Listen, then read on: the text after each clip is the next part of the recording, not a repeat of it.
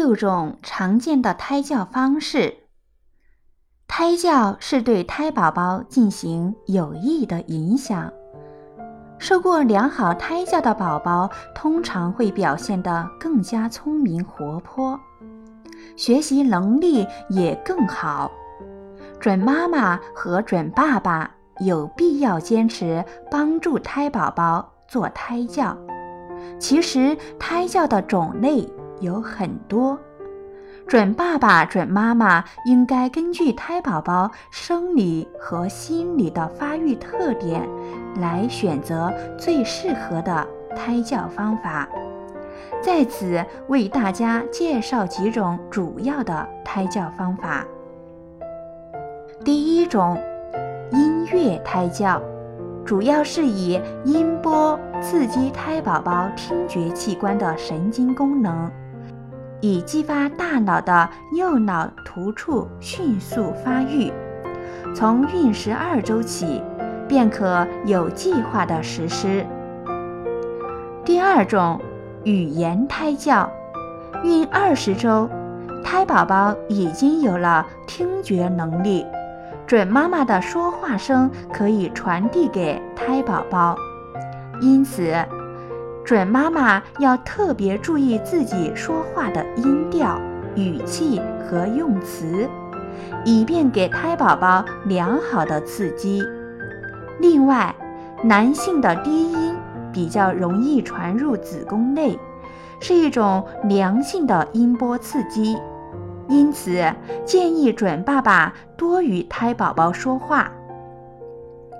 语言胎教能把准爸爸、准妈妈的爱传递给胎宝宝，对胎宝宝的情感发育具有很大的益处。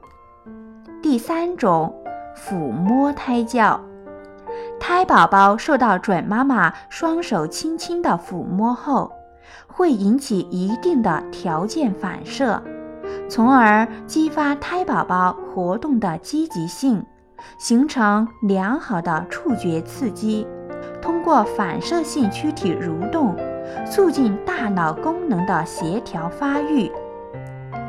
第四种，光照胎教，在胎宝宝的感觉功能中，比起听觉和触觉，视觉功能的发育较晚，从孕二十四周开始。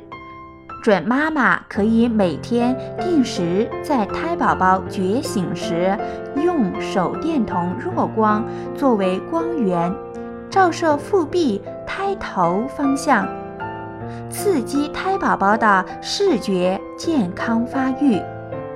第五种，运动胎教，是通过指导准妈妈进行适宜的体育锻炼。